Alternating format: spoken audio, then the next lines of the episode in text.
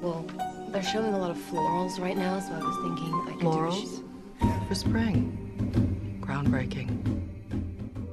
Hola a todos, bienvenidos a un nuevo episodio de Cinetrola. En el episodio de hoy voy a hablar de una película que literalmente acabo de ver, acaba de terminar, que es On the Rocks de Sofía Coppola. Película que amé, que me pareció hermosa, que en realidad no era mi idea hablar de ella hoy. O sea, mi, mi idea era grabar un episodio sobre The Hunting of Hill House y The Hunting of Bly Manor y el terror gótico, pero mi mood, mi mood, mi estado de ánimo me pide hablar de esta belleza que acabo de ver y, le voy a, voy, a, voy a hacer caso, voy a hablar de lo que quiera hablar. Así que nada, eh, es una película que se estrenó ayer en Apple TV, así que si tienen Apple TV, pongan pausa, vayan a verla, eh, si no, ya sabrán dónde, dónde se meterán en internet, protagonizada por Bill Murray y Rashida Jones, personas que amamos, personas que, que, que estamos enamorados de ellas, como también estamos enamorados de Sofía Coppola y toda su filmografía, así que nada, eh, véansela si pueden y enjoy the episode.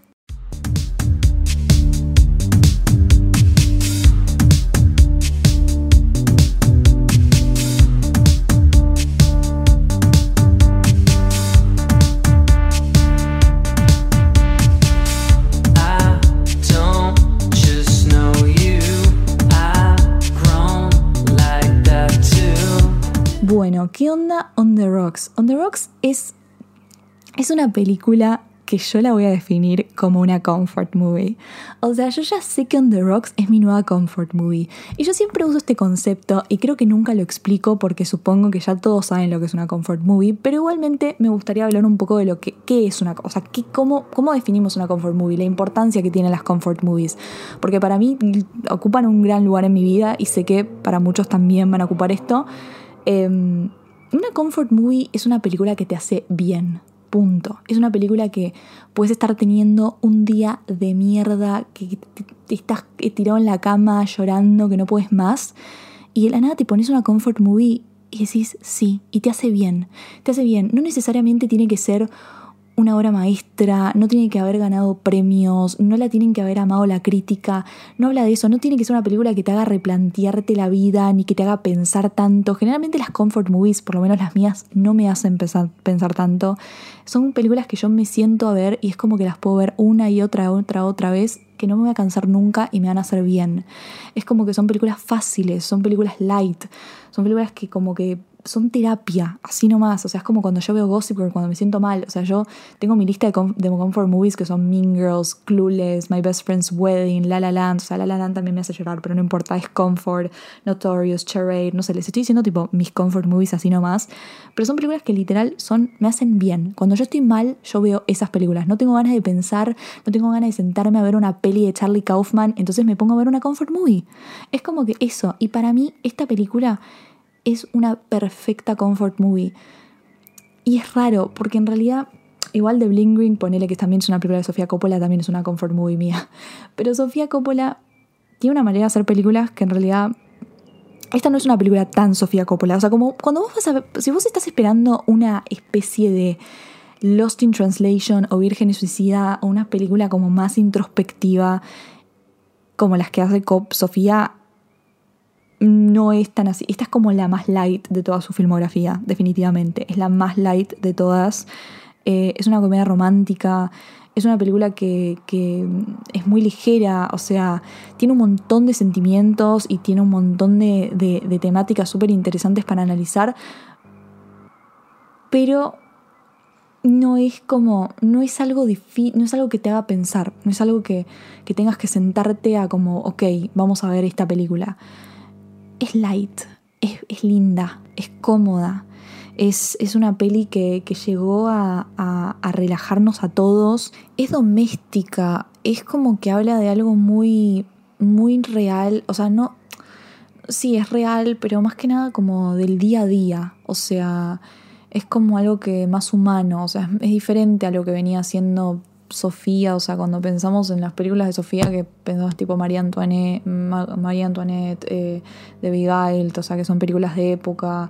Eh, después, bueno, Lost in Translation, que sí es algo real, pero es como algo mucho más es, es una película que es más introspectiva, te hace pensar más después de Bling Ring, que está basada en un hecho real, que no tiene nada que ver.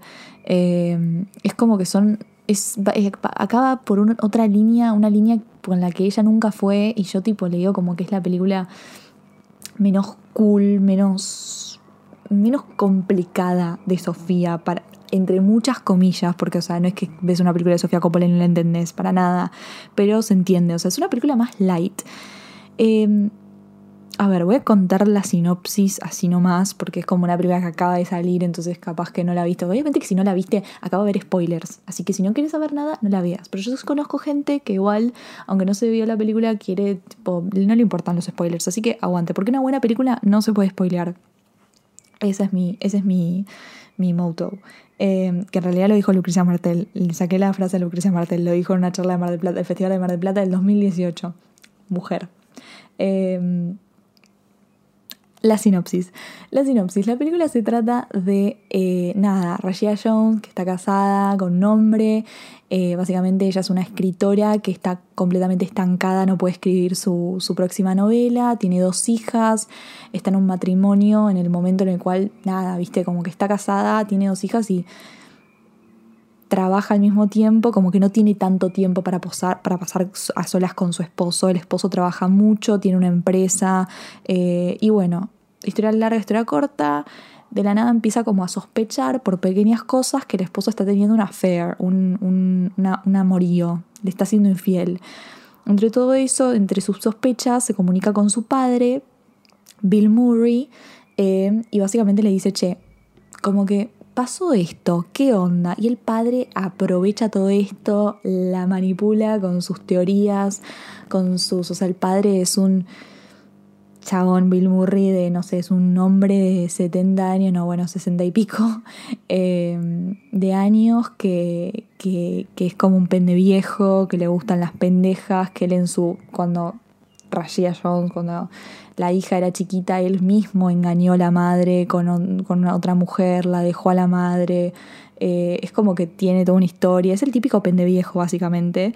Entonces él es como que tiene esta actitud de no, todos los hombres son iguales, te está cagando, olvídate, porque los hombres, esto es, es, natural, es biología, el hombre necesita esto, como que cero threats el padre, cero threats, es como que nada. Entonces, nada, se embarcan en esta historia de conversaciones entre padre e hija y aventuras para descubrir si el marido la está cagando o no. Es, una, es como que toda esta combinación. En fin, la película no se, no se puede spoilear, pero esa es la premisa para que entiendan básicamente de qué va esto. A mí me parece interesante que Sofía haya tratado el tema del matrimonio, que en realidad es un tema backup en la película. Está atrás porque lo importante en realidad es la relación entre el padre e hija. Pero hablando del matrimonio un poco, eh, de cómo va la película, es gracioso, o sea, no es gracioso, pero es como que Sofía tiene este, esta idea del matrimonio de que en realidad es como una forma de autodescubrimiento. Es como que el, el matrimonio es, un, es solamente un paso más para que nosotros nos descubramos más a sí mismos. Es más, hace poco literalmente salió una entrevista de Sofía Coppola diciendo que su matrimonio de Spike Jones fue, con Spike Jones fue como nada más práctica eh, y que fue como algo como una distracción eh, y que no le recomienda a su hija casarse antes de los 30. Eh, entonces es como que nada, ella tiene esta visión hacia, hacia el matrimonio que es como medio para... Es más, más que nada individual, no es de a dos, es como más para uno, no es para no, es, no, no, se trata del conjunto, se trata para ver cosas, para arreglar cosas con uno mismo.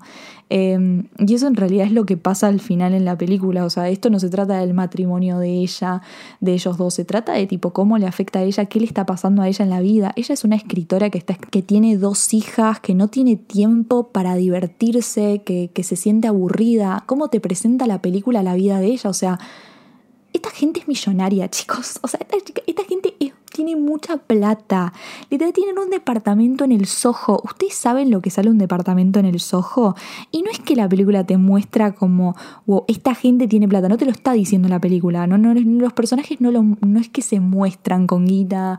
Eh, la fotografía no te lo hace ver porque justamente ella no está sintiendo esa fortuna, no está sintiendo toda la plata que tiene.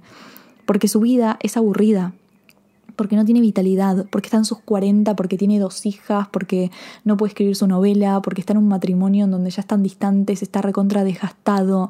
Entonces es como que le falta vitalidad. ¿Y quién le trae vitalidad a la vida a esta mujer? Su padre, su pendeviejo. O sea, el pendeviejo de Bill Murray que tiene, o sea, su personaje ¿Qué pasa? Su personaje no tiene, como dije, cero threats. Es un, es un, machista, le tira onda a todas las mujeres, dice que nada, que, o sea, como que tira todo el tiempo comentarios machistas, básicamente, pero aún así lo querés. O sea, lo querés y se lo perdonás. Porque es Bill Murray y puede ser. O sea, Sofía Coppola, al elegir a Bill Murray como personaje, ella sabía lo que estaba haciendo. Entonces está esta situación como súper compleja entre quererlo y al mismo tiempo decir, che, este chabón es un forro, no puede decir las cosas que dice. Y en realidad eso explica perfectamente la relación padre e hija que se da en la película y la que se da en la vida real de todos nosotros. Yo creo que las relaciones padre e hija, además de madre e hija, son totalmente diferentes. O sea, la relación padre e hija y madre e hija son dos cosas completamente diferentes. Son muy diferentes. La relación padre-hija en esta película está explicada pero de una manera alucinante y hasta nosotros mismos nos vemos conflictuados. Porque, a ver, la mina, que se llama Laura, le voy a decir Laura, no le voy a decir Pashida, pero se llama Laura, es como que ella tiene una relación con su padre y que su padre a ella la dejó cuando era chica, las abandonó a la mamá y a ella porque se fue con su, con su amante, o sea, las, las dejó. Y tiene esos tipos, ella tiene esos issues en la cabeza y ella sabe que el padre tiene cero threats y que tipo no, no, no está bien lo que dice, que es un machista, que, que, que todas las, que su encanto, a pesar de ser encantador y todas las cosas que tiene, no está bien lo que hace, no están bien sus actitudes, pero no puede evitar quererlo, no puede evitar necesitar su validación, ¿entendés? Y en, sí eso es lo que define la relación padre-hija, es esta, es esta cosa de de, de, quererlo a pesar de que sea, no sé, por ejemplo, un facho o, que sea una. que tire comentarios de mierda. O sea, es una, es una relación súper compleja porque al final del día es tu padre. Y, a nosotros nos pasa eso cuando vemos la película, porque es Bill Murray. Y Bill Murray lo interpreta todo de una manera tan encantadora. Y también el Nueva York que te muestra este personaje. O sea, como les dije, esta gente tiene mucha guita, pero cuando la acompañamos a Laura en su vida normal, no vemos ese Nueva York con, plata, de aventuras, de magia, no vemos una Nueva York así, vemos una Nueva York medio aburrida, de llevar a los hijos al colegio, de que no puede escribir, es como súper cero romantización, cero idealización de Nueva York, o sea, y nadie quiere ver una película que no tenga idealizado a Nueva York, porque Nueva York es una ciudad que, que nació, se creó para ser idealizada. Y de la nada, las escenas que ella está con su papá, que está, está con Bill Murray, son completamente idealizadas. O sea, nos muestran Nueva York que andan por las calles en el Alfa Romero, em, que van a, comer al lugar en donde Humphrey, Humphrey Bogart le pidió casamiento a Lauren Bacall. O sea, es como que van al Carlisle, van, o sea, van por todo el Nueva York bello, idealizado, que puedes disfrutar si tenés, si sos millonario, ¿entendés? O sea, es como que Bill Murray nos muestra esa parte de la ciudad y le devuelve la vitalidad que su hija necesitaba. O sea, lo que digo es que sí, la historia se trata de que eh, el padre quiere ayudar a la hija a ver si el chabón le está cagando o no, el marido le está cagando o no, pero en realidad se trata más de una cosa interior de ella, de que se está tratando de, que le devuelva la vitalidad que ella había perdido en, su, en la crisis de los 40, básicamente. O sea, ella estaba estancada, no podía hacer nada, estaba aburrida y eso se reflejaba en su matrimonio y tenía que ver con algo de ella. Y el, el padre es como que le vino a devolver todo esto. Es la película con más diálogo. Es la película de Sofía Coppola con más diálogo, literal. Chicos, es la película. Pero, o sea, me recordó mucho a las películas de Woody Allen. Sé que no soy la primera que lo dije, porque apenas la vi, dije, no, no, yo voy a buscar en internet si alguien más dijo lo de Woody Allen. Y literal, todos, todos los críticos están diciendo eso. Que tiene mucha, mucha inspiración de las películas de Woody Allen. No porque los personajes se parezcan, porque los personajes de Woody Allen son todos iguales, o sea, no, no de una mala manera, ¿eh? yo amo todas las películas de Woody Allen, lo saben. Em, pero son todos neuróticos, tienen una marca muy Allen. Y acá Bill Murray, Bill Murray no es que se parece a los personajes de, Woody Allen por cómo actúa, sino más bien por las temáticas que trata. O sea, toda esta cosa de, estar mal en la vida, de estar como estancado, eh, de que nada, que te falte vitalidad y todas esas cosas, medio como bordeando la, la depression. eh, y que nada, el personaje de Bill Murray toda esta cosa de que le gusten las mujeres más chicas, eh, todas estas escenas que se basan en el diálogo, la, la escena que están en el, en, el Alfa Romero tipo espiando al chabón. Es, es fantástica esa escena, es fantástica los diálogos, los diálogos que se dan, tipo el diálogo padre-hija, y es, es increíble, o sea, es como la película es una combinación entre diálogos patern tipo padre-hija y aventuras, o sea, o sea, aventura por Nueva York hasta que se van a México, o sea, como que ahí decís que, o sea, esto es lo que hace una comfort movie, como que vos lo disfrutás, estás ahí tirada y la re disfrutás, pero nunca dejando de lado que, que, en realidad está llena de sentimientos. O sea, yo lloré con la película, chicos. Yo no sé si es porque yo soy yo, que soy literalmente lo más, no sé, astrolomán de la historia. Eh, pero yo lloré, yo lloré en dos ocasiones encima. Yo lloré con la escena de los nenúfares de, Monet, porque esa escena no, es tremenda, es tremenda, es tremenda esa escena. Yo quiero el screen. No, no, no. Esa escena me mató, me mató. Cuando van a ver los nenúfares de Monet, o sea. Es, es, una locura, es, es, hermosa, es hermosa esa escena. Y después al final también lloré porque es como que me encariñé tanto con el personaje de Bill Murray que es que no me gustó que ella tipo se saque el reloj que le había dado el papá para ponerse el que le dio el chabón ese. ¿Qué le importa el chabón ese? O sea, anda con Bill Murray que es tu papá y lo amamos todos, pero al mismo tiempo, o sea, me parece súper interesante cómo plantea la relación padre-hija también porque, chicos, Sofía Coppola es la hija de Francis Ford Coppola. No podemos obviar eso. O sea, todo trabajo, para mí todo trabajo es autobiográfico. Todo, un libro, un cuento, una película, todo tiene algo autobiográfico, todo.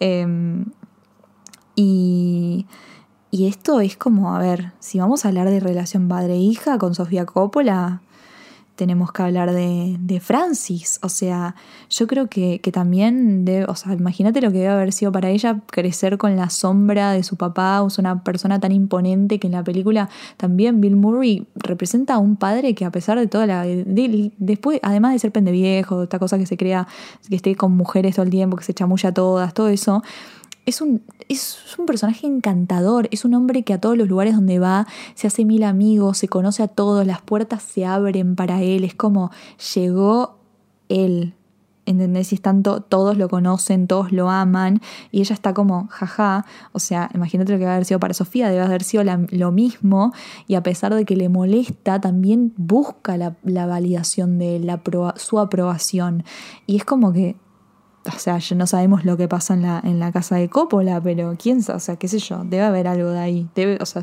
es imposible no, no relacionarlo. Eh, porque también en la película se trata mucho de, de cómo a ella, como en todo lo que estás transitando con su matrimonio y en su vida, tiene que, que afrontar lo que significa tener una persona como su padre en su vida, ¿no?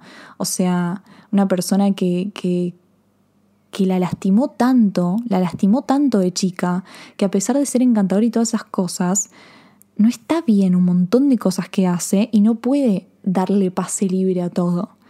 Eh, y yo creo que de eso también se trata la película, como al final cuando ella decide sacarse el reloj del papá y ponerse el, el reloj Cartier, yo creo que va por ahí la cosa, como como ella afrontando como esos daddy issues que tiene. Igual creo que la película, como dije, es una comfort movie. No creo que llega a una conclusión ni nada por el estilo, eh, ni tampoco me quiero hacer como mucho la cabeza y analizarla como si fuese, no sé, una película de Kaufman, o sea, no. No, no, no, no, es una película que se disfruta, que vas a ver y vas a decir qué linda peli para ver cuando estás triste. Cuando estás bajón, vos te ves esta peli y aguante, aguante, aguante, aguante. O sea, a mí personalmente me hizo re bien ver esta película. Eh, más que nada porque sí es light y todo y me hace muy bien ver personajes tan creíbles y como el de Bill Murray y encima ver a Bill Murray actuar que es lo mejor que nos pasó. Eh, también me hizo muy bien ver Nueva York, las calles, o sea, ustedes saben que yo, Nueva York es como mi ciudad favorita en todo el mundo y nada, o sea, súper cliché, no me importa, la amo. Eh, como que me hizo bien ver esas calles, o sea, teniendo en cuenta el momento en el que estamos pasando, este año tan de mierda que nos privó eh, viajar y, y conocer ciudades o lo que sea, pero películas así en donde nos muestran, no sé, un Nueva York pre-COVID con las calles todas así, igual no tanta gente. A mí me mata cuando las películas no muestran tanta gente en las calles de Nueva York. Tipo, mostraban el Soho y no había casi nadie. O sea, dale, bro. No existe. El Soho es el lugar más turístico. O sea, no es los lugares más turísticos de Manhattan. No me jodas que no va a haber gente. Eh, pero bueno, nada, o sea, es, me pareció un- una linda, un- una linda, una linda peli para ver, me encantó, me pareció hermosa. Eh, mi escena favorita es la del Alfa Romero y la de los nenúfares, de, las de los nenúf, nenúfares, nenúfares de Monet. Sí, Eh, la súper recomiendo porque it's just, it's just a comfort movie. Cuando estás triste, you just have to enjoy it.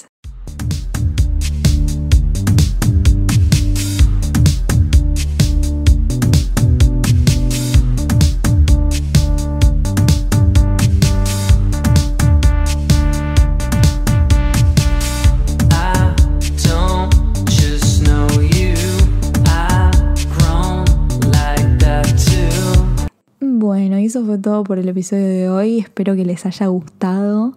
Eh, la peli, repito, está en Apple TV Plus o por la internet. Ustedes sabrán dónde se meten. Eh, nada, la verdad que a mí me encantó. La pasé re bien viéndola. Literal, o sea, empezó la peli y dije, no, la voy a pasar re bien. Tipo, lit, dije, la voy a pasar re bien.